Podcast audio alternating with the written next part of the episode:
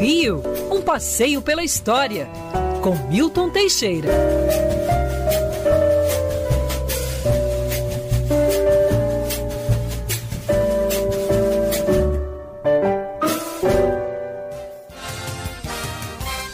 Olha, gente, eu vou abrir a coluna já primeiro pedindo desculpas. A Agatha é, falou sobre a participação do Briggs em cima de um assunto do programa. Infelizmente, são 10h53. A gente vai guardar isso para o programa na segunda-feira. Não é uma coisa de agora, etc. É uma investigação que o Briggs estava fazendo, uma apuração. A gente trata na segunda porque já estamos muito adiantados. Por falar em história, quem entende muito de história é Felipe Moura Brasil, que já está no programa, já está no estúdio, vai seguir até meio-dia. E quem é um salve, salve. papa nisso, o Felipe, é o Milton Teixeira. Então, meu amigo, é, claro. é, é, juntar o útil ao agradável, entendeu? Fala, Felipe, bom dia para você. Bom dia, Rodolfo Schneider. Achei que você ia falar o nome dele, não o meu. Até me impressionei aqui. Bom dia, ouvinte da Band News FM, Agatha, bom dia. Andressa, professora. É uma honra estar aqui com vocês. Vamos embora até meio-dia. Professor, hoje tem passeio. Eu vou começar perguntando do passeio, que é mais importante para chamar o nosso ouvinte. Afinal, a live tá bombando. Tem mais de mil pessoas acompanhando a gente. Batemos um recorde hoje. Mil pessoas. Se você não tá na live, você não sabe o que você tá perdendo, meu amigo. Você tá desatualizado. O bonde tá passando e você tá dormindo. Vai pra live lá, Band News FM Rio, que você vai amar. É, amigos antigos, inclusive, participando lá com a gente também. Agora é o seguinte, o professor, Hoje tem passeio virtual e esse vai explodir de ouvintes também acompanhando. Que horas e o que, que você vai contar para as pessoas? Bom, é um passeio diferente dos outros. Em vez de nós percorrermos o Rio atual, nós vamos ver o Rio do século XIX e um pedacinho do século XX. Nós vamos projetar 60 imagens do Rio de Janeiro na época do Império, feitas por Marc Ferrez. Essas imagens estão em domínio público e encontram-se na, na, depositadas na Fundação Moreira, no Instituto Moreira Salles. São 60 imagens do Rio de Janeiro Imperial. E depois mais 60 imagens do Rio de Janeiro em 1935, feito pelo fotógrafo alemão Peter Fuss, que é uma história assim muito interessante. Ele era nazistão, veio para o Brasil, chegou aqui, começou a ver mulata, mulher, troço, ele largou esse negócio de, de, de nazismo, né? esse negócio é de raça ariana, não vai dar certo. E ele resolveu ficar aqui e tornou-se um grande fotógrafo. E ele tinha, ele tinha uma sensibilidade muito grande para a nossa paisagem. É. Então ele fotografou vários bairros, fotografou comunidades, fotografou lugares onde os fotógrafos oficiais normalmente não iam. Então também é um, muito interessante. Vamos ter esse. Passei em dois momentos do Rio de Janeiro um no Império e outro na era Vargas. Vai ser meio-dia e 30 aqui pela Band, pelo YouTube da Band, da que turma da dupla da pesada. Eu e Marcos Lacerda, em todos os sentidos. eu e Marcos Lacerda vamos estar lá fazendo isso. que bacana, vai bombar, hein, Felipe? Muito bom. Porque é legal a gente também fazer as pessoas se remeterem ao passado, viverem, passearem pelo um rio que já não existe hoje. Algumas coisas ainda assim, mas muitas deixaram de existir e não estão mais no nosso dia a dia, né, Felipe? Exatamente. A gente tem tentado aqui, eu falo dos nomes de rua, falo das estátuas. Hoje tem mais uma questão cultural e histórica para falar também. A gente tenta manter viva aí a memória da cidade. Aliás, isso me faz lembrar até um samba que foi um samba composto pelo Chico Anísio, Rio Antigo. Né? Uhum. Não é de uma história tão é, para trás assim como o Rio do Império, mas é de uma história recente aqui de décadas atrás em que ele vai ali é, falando de vários pontos legais da cidade que foram deixando de existir e muita gente gravou esse samba, né? Alcione. Alcione próprio... talvez seja a gravação, a gravação mais conhecida mais... que Exatamente. você encontra mais fácil na internet, inclusive com cenas do Rio Antigo. Exatamente, é sensacional esse samba e eu acho que de algumas décadas em algumas décadas alguém tem que compor um samba assim, né? Que com marque certeza. ali toda uma época, toda uma geração.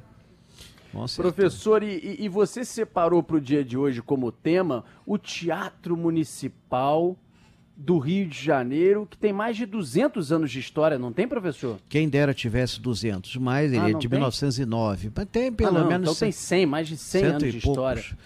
Agora a data e foi escolhido o tema. Calma aí, o que, que tem mais de 200, professor? Então eu confundi o que com a Biblioteca Nacional? Não, bom, a Biblioteca Nacional realmente tem mais de 200. O ah, local tá. do Teatro João Caetano tem mais de 200 anos. Ah, também. Na então verdade, então ele começou ali como teatro em 1813. Agora o prédio foi reconstruído em 1927. Agora, falar do teatro, porque amanhã, sábado, é o Dia Internacional do Teatro. E se bem que não tem nenhuma data a ver com o Brasil especificamente. A Federação Internacional de Teatro escolheu esse dia, que foi a data da abertura do Teatro des Nations em Paris, que pertence a essa instituição e foi inaugurado dia 27 de março. E amanhã, curiosamente, também é o dia, a esse sim, nacional do circo, porque uhum. é o aniversário do nascimento do palhaço Piolim, um dos mais famosos palhaços do Brasil, que era visto até pelos presidentes da República, depois elegeram alguns deles como, como presidente, mas isso é outra história. Mas seja como for, o Piolim nasceu em 1897, 27 de março, e morreu em 1973. Foi um, ele era de São Paulo. Ele foi, foi assim um enterro monumental. Veio mais gente do que muito enterro de famoso aí. Então, mas o principal é o Teatro Municipal. O Teatro Municipal do Rio de Janeiro tem uma história curiosa. Não foi o primeiro teatro da cidade, já no período colonial, desde 1747, segundo Vieira Fazenda, já tinha teatro no Rio de Janeiro, Teatro do Padre Ventura, que era na Rua do Fogo, hoje Rua dos Andradas. Depois houve um teatro também ao lado do Passo, a ópera de Manuel Luiz. E finalmente tivemos o Teatro São João, que hoje em dia reconstruído chama-se João Caetano, inaugurado em 1813 é, e que era o maior teatro da cidade. Depois foram feitos outros teatros, mas eram teatros pequenos. A cidade do Rio de Janeiro não tinha um teatro decente. Já Arthur Azevedo, já na época do Império, cobrava um teatro decente para a cidade do Rio de Janeiro. Finalmente, com a reforma da cidade feita pelo prefeito Pereira Passos, ele solicitou um terreno de 4 mil metros quadrados na Avenida Central, que hoje é a Avenida Rio Branco.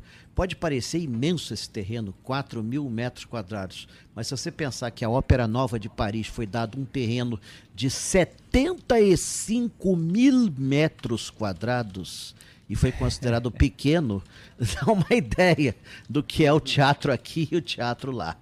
Uh, esse terreno foi decidido, era um ponto nobre. Os navios, quando entravam na Baía de Guanabara, iam ver o Teatro Municipal. Então foi feito um concurso onde participaram arquitetos de 50 países. Dizem que não houve marmelada, mas quem venceu foi o filho do prefeito. Coincidência. Pois é, incrível, né? Episódio né? bem ilustrativo. É, e não tinha nenhuma obra anterior para que justificasse isso. Aliás, quem fornecia a madeira da obra era o prefeito. Era dono da maior madeireira da cidade. Naquela época tinha muita safadeza na administração do, do Rio de Janeiro. Bom, mas seja como for, é, dividir o prêmio com o francês Henri Gilbert, que fez a fachada, inspirada levemente na fachada da Ópera de Paris. Levemente. Se você pensar, o nosso teatro é um quarto da Ópera de Paris e nós caberíamos dentro do, do palco, o Teatro Municipal, tão uh, comparado com, com a Ópera de Paris. Mas, seja como for, gastou-se ali o que se podia, o que não podia, portou-se material de todo mundo. Era uma sociedade teatral, uma sociedade que vivia da imagem, gastou-se 4% do produto interno bruto da nação, mas em 1909, quando foi inaugurado pelo prefeito Souza Guiar, nós tínhamos um dos mais lindos teatros do mundo. E ele é ainda hoje um dos mais lindos teatros do mundo. O Teatro Municipal é um dos orgulhos, quando foi inaugurado o discurso inicial de Olavo Bilac, tinha três horas de duração. E termina com uma frase lapidar que o Teatro Municipal é a pedra mais preciosa da coroa da rainha das cidades. Tinha 1.700 lugares inicialmente, hoje tem 2.300. A fachada é inspirada na Ópera de Paris. Dentro você tem pinturas de Rodolfo Amoedo, tem pinturas de Eliseu Visconde, os maiores gênios da pintura, as melhores esculturas vindas da França, mármores que vieram do Egito, uma escadaria inteira em ônix. Imagina quanto custa um anel de ônix, tu imagina uma escadaria inteira de ônix Olha, ali é, realmente não se mediram esforços para criar um, um monumento nacional. E foi inaugurado com uma ópera brasileira, Boêmia, depois Condor.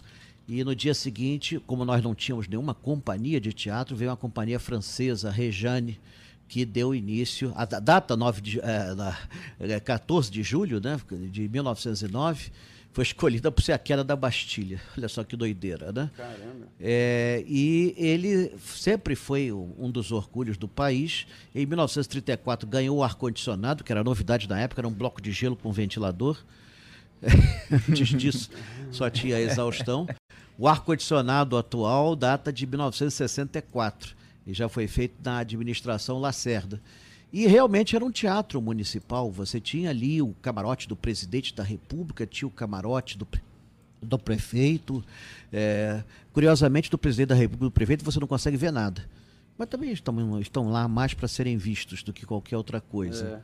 É, é. E a partir de 1960, com a criação do Estado da Guanabara, ele passou para a administração estadual, o qual permanece até os dias de hoje.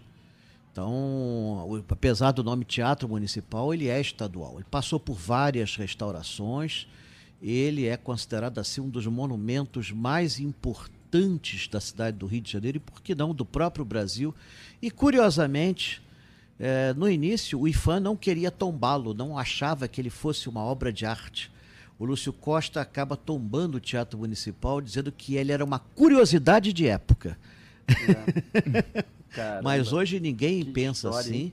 Ele é uma das casas mais bonitas do planeta. É lindo, é lindo. É, foi feito para rivalizar, não em tamanho, né? O Teatro Colón de Buenos Aires tem 500, tem, tem, tem cinco vezes a capacidade do municipal, mas o nosso realmente é lindíssimo. Para quem conhece teatros aí pelo mundo, olha, realmente é um refresco.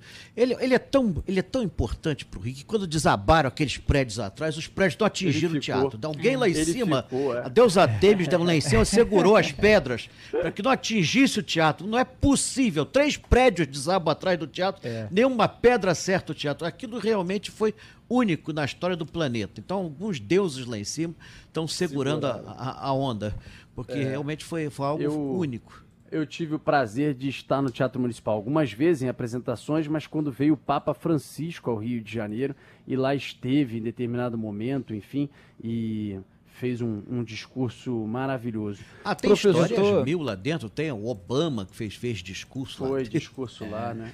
E muito show de samba, né, Rodolfo? Eu tô é. ouvindo o professor e lembrando de tanta coisa. Primeiro, a saudade do teatro, de assistir a peças mesmo, e eu assisti muitas aqui no Brasil e até no exterior, não, é, em Nova York, em Madrid, quando eu estava lá. Depois eu posso contar isso em maiores detalhes. Agora, o samba também dominou esses teatros ali do centro da cidade, da Cinelândia. Eu assistia muito show de samba. No Teatro Municipal mesmo, uma das últimas gravações de DVD da Beth Carvalho. No Teatro Rival, muito show do Zeca Pagodinho e Pagode do Arlindo quando o público do Zeca Pagodinho ainda cabia ali, Teatro Dulcina, onde Arlindo Cruz e Sombrinha fizeram sua, seu primeiro show depois de saírem do, do fundo de quintal e formaram uma dupla que depois acabou se separando e o Arlindo decolou bastante com a carreira solo. O Sombrinha está aí fazendo um monte de live nas redes sociais.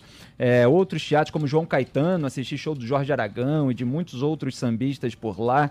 Então o samba também tem aí uma simbiose com os é, teatros o, do centro da cidade. É, o samba só entrou no municipal Projeto 6 a partir e meia, de 82. 82. Foi o primeiro samba que foi, foi encenado do municipal e foi um sucesso muito grande. E, é, ele se presta a, a, todo o tipo de representação moderna e antiga. Claro, para todos. Ele, ele, ele é facilmente adaptável. É. E olha, é, até os fantasmas de lá são sofisticados. Viu? Tive o prazer de conhecer alguns. Um deles é o Olavo Bilac, você ver, não é qualquer fantasma, não. É o Olavo Bilac que ainda é. continua na casa. Tem gente que já viu, já conversou com ele e ele continua assistindo lá as peças. Hum. Querido professor, um abraço, bom passeio, meio-dia e meia até sexta-feira que vem. Até sexta-feira que vem. Agora, daqui a pouco, eu estou aí na minha live, hein? Estou aí na minha uh. live. E nesse Boa. mês de abril vamos ter muitos cursos à distância, fazendas Boa. de café. Vou fazer um curso sobre os monumentos da cidade. Que beleza. Exatamente. E maiores informações. Ah, e vai ter um sobre a família real também à distância. Maiores informações, o telefone da minha mulher, Vilma. 98860 0480. Repetindo, 98860 0480. Valeu, Inscrições professor. limitadas, apesar de ser à distância. É isso aí, à distância. Valeu, Abraço também, professor Felipe Moura Brasil, um Agatha Meirelles.